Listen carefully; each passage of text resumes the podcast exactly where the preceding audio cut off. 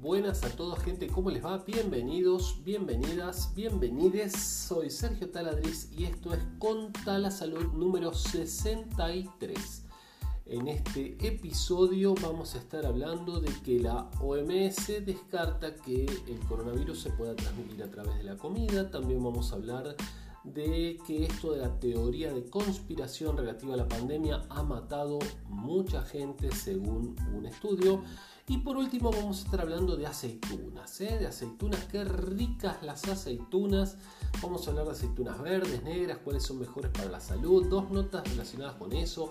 El mito o no mito ese de que unas se engordan más y que engordan como un churrasco. Y bueno, vamos a hablar de todo eso. ¿Comenzamos?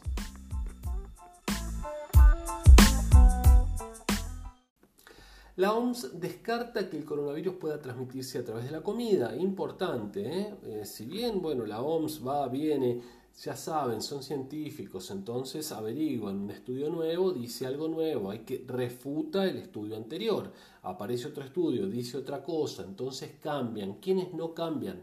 Los idiotas no cambian. Los que dicen, eh, esto es para tal cosa y ya está, y es así porque es así. Bueno, entonces, claro, no se puede convencer de otra cosa.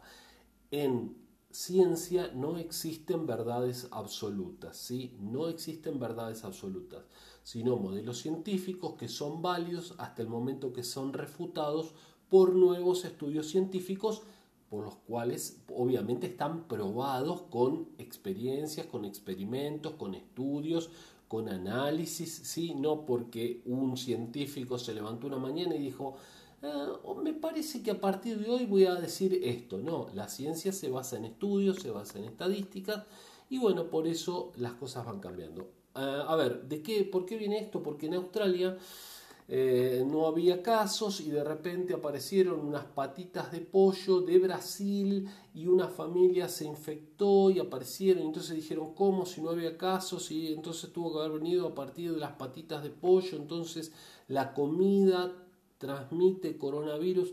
No, parece que no, no se sabe de dónde vino eh, todavía este contagio, pero si bien sabemos que el coronavirus puede estar bastante tiempo de acuerdo a la superficie, por ejemplo, en los billetes puede estar hasta cuatro días, en metales puede estar, no recuerdo en este momento si eran dos días o un día, eh, en tela y demás, la cantidad que hay parece ser tan pequeña que así lo toque y me lo lleve a la boca o a los ojos, sería muy difícil contagiarse con eso, que según lo que se estuvo viendo a lo largo de todos estos meses de pandemia, el contacto más frecuente es el persona a persona, persona infectada con persona no infectada. Obviamente es mucho mayor cuando ninguno de los dos tiene barbijo o cubrebocas casero, si uno lo tiene y el otro no, hay altas probabilidades igual. Si los dos lo tienen, las probabilidades bajan. Si están separados más de un metro y medio y ambos tienen eh, barbijo, las probabilidades bajan aún más. Si el tiempo de exposición es corto, las probabilidades bajan aún más. Por lo tanto, comer frente a una persona con coronavirus es el medio ideal para contagiarse una reunión familiar, por ejemplo, un festejo de un cumpleaños, donde las personas no usan barbijo, están juntas por largo tiempo y si cantan o hablan, mucho peor todavía, es el lugar ideal para que el virus se disemine entre todos los comensales. O eh, los restaurantes también, lamentablemente, hay que decirlo. Por eso están poniendo ahora las mesas bien separadas y atención con el tema de aire acondicionado, ya lo hablamos, porque ahí sí hay mucho virus y uno se sienta y se toma un tiempo, se toma 40 minutos, una hora comiendo, no es un cruce entre personas y aparte en ese lugar no tienen barbijo, así que bueno, todo un tema. Volvemos a repetir, entonces, la comida no eh, transmite, es según los últimos informes, el coronavirus. ¿sí? La comida en sí no transmite el coronavirus. Ya sabemos, entonces los peores lugares son cuando uno está mucho tiempo, ojo, en los viajes también, ¿eh? por ejemplo, uno se toma un bus, un colectivo, un tren, como lo llamen eh, un subterráneo, bueno, sentado al lado de otra persona, mucha gente, eso va a tardar mucho tiempo hasta que estemos todos vacunados y o haya, ya hablamos, un tratamiento efectivo, porque eso va a tomar mucho tiempo, porque ahí sí son altísimas las probabilidades de contagio. Con la comida, a priori, no hay... Eh, no hay transmisión del virus, ¿sí? No hay transmisión del virus, así que bueno, nos podemos ir quedando tranquilos. Siempre igual laven muy bien la comida cuando la traen frutas, verduras y todos los paquetes cuando los traen del supermercado, ¿sí? Un paño con agua y un poco de lavandina o lejía, como le dicen en otros países, o sea, lejía diluida, una solución diluida de lejía, una o dos cucharadas soperas por litro de agua, ¿sí? esa es la, solución que hay que utilizar y con eso se le pasa eh, a los paquetes y demás. En cuanto a las verduras, como son muy eh, rugosas, hay que dejarlas sumergidas en esta solución de, eh, vuelvo a repetir, lavandina o lejía, como le digan, de agua y dos cucharadas soperas por litro y ahí dejarlas sumergidas unos 10 minutos, después sacarlas, enjuagarlas y recién ahí guardarlas en la heladera porque el frío hace que el virus dure mucho más tiempo. De hecho, en la heladera el coronavirus podría llegar a durar hasta 14 días. Bueno, me fui, fue muy largo esta parte, les pido disculpas, pasemos a la siguiente, que quiero hablar de las aceitunas yo. Bueno, la segunda dice que eh, la teoría de conspiración relativa a la pandemia ha matado a cientos de personas según un estudio. Bueno, acá hay un estudio que hicieron y en España hablan de Miguel Bosé como un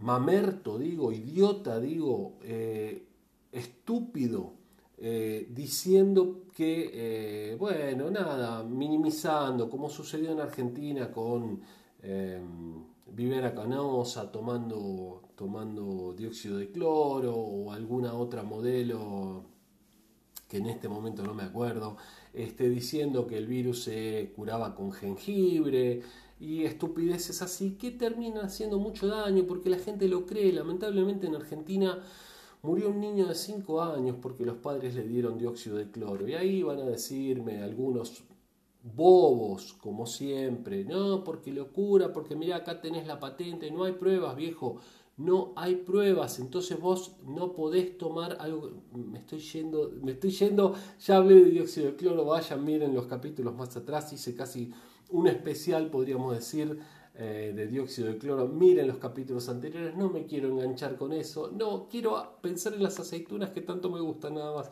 Bueno, eh, nada, entonces atención con esto. Estudios prueban que eh, no es tan inocente decir, bueno, la, conspiración, la pandemia, en Argentina están haciendo marchas, quejándose contra el gobierno y ahí están todos juntos. no me quiero enganchar con la política tampoco, así que bueno, nada. Eso es lo que está pasando y pasemos a lo que realmente nos interesa. Las aceitunas, verdes o negras, ¿cuáles son mejores para la salud? ¿Cuáles te gustan más a vos? Déjamelo acá abajo. Yo te voy a decir cuáles me gustan más a mí. Las negras, pero ni hablar. Las aceitunas negras son una delicia. Sí, hace mucho que no como aceitunas negras. Quiero comer aceitunas negras. Bueno, a ver, ¿qué pasa con las aceitunas? En realidad las aceitunas negras y verdes originalmente eran todas verdes. Oh, miren ustedes, ¿eh? No sé si lo sabían, yo creo que no lo sabía, o si lo leí en algún momento me lo olvidé. Bueno, todas eran negras, eh, perdón, todas eran verdes. Con el paso del tiempo, algunas se volvieron negras, ¿sí? Porque con el paso del tiempo se van, eh, se van, van madurando y se vuelven negras. Bueno, ¿qué es lo que sucede? ambas son buenas, vamos a, vamos a hablar de eso. Ambas son buenas, ambas tienen grasas buenas, tienen omega 9. El tema es que hay alguna sustancia de un nombre medio raro, ole, oleuropeína, oleuropeína, que tienen las verdes que después cuando maduran eh, ya no las tienen, pero tienen otras cosas. En definitiva, ¿cuáles son mejores para la salud? Ambas, las dos son buenas y uno podría decir que incluso hasta las em, negras podrían ser mejores, pero no tienen esto que les decía recién que tienen efectos positivos. Entonces, efectos positivos tienen ambas. Atención con una cosa, las verdes tienen sal, Las verdes son saladas. Entonces, si tenés hipertensión, bueno, eso sería un problema. ¿sí? Ayudan al estreñimiento, anemia, piel dañada, enfermedades cardiovasculares, las dos ayudan. ¿Cuál engorda más? Y hay todo un tema, ¿eh? ese mito de que una aceituna negra engorda como un churrasco. Churrasco en Argentina le decimos a un bife, a, un, a una carne, ¿sí? Carne, un pedazo grande de carne a la parrilla. No, no, no, no. Eso es un mito.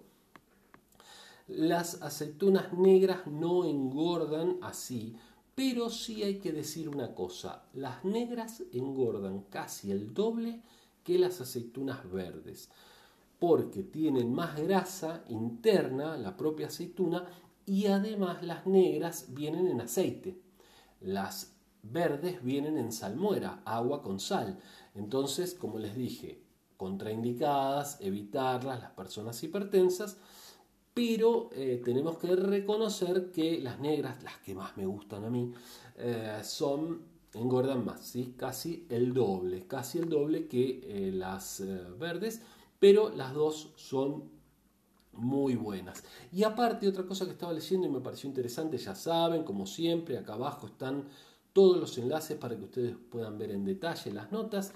Eh, según donde la fabriquen, le ponen distintas especias para que tengan distintos sabores.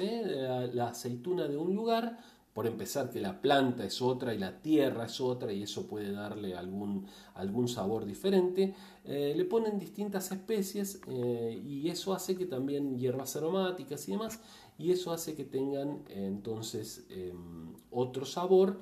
Eh, muy ricas, bueno, a mí me gustan todas en realidad, las de cualquier lado. bueno, además tiene potasio y calcio.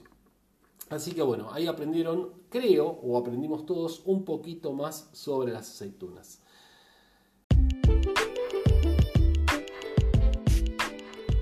Gente, muchas gracias por haber escuchado el podcast del día de hoy o haber visto el video en YouTube. Ya saben, si lo vieron en YouTube, le das seguir al canal, le das una manito arriba y dejas tu comentario, que eso está buenísimo y nos ayuda a crecerlo. Compartís con otros, en Facebook lo mismo, compartilo y si nos estás escuchando únicamente a través del podcast en las distintas plataformas, también compartilo, deja un comentario, dejanos 5 estrellas y todo eso, así nos da más ganas de seguir que todos los días hacer esto da un trabajito, ¿eh? da un trabajito pero lo hacemos con gusto.